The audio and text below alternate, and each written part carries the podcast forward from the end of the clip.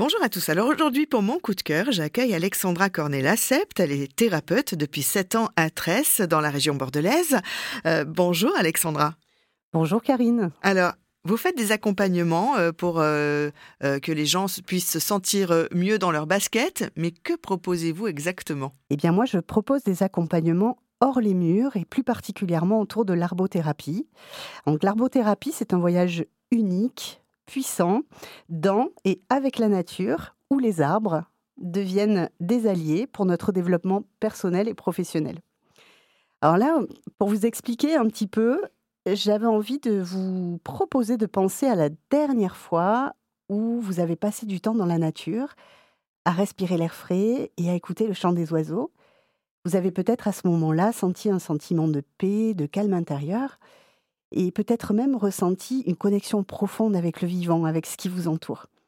Eh bien, dans un premier temps, avec mes accompagnements, c'est ça que je vous propose, de rentrer dans une proximité avec la nature, dans un espace, et dans cet espace, de proposer une, approche unique qui est basée sur euh, le coaching, la pleine présence, la pleine conscience, la psychologie positive, mais aussi l'effet miroir ou la symbolique, et mmh, par là, on va utiliser la nature et les arbres comme facilitateurs de changement et de transformation.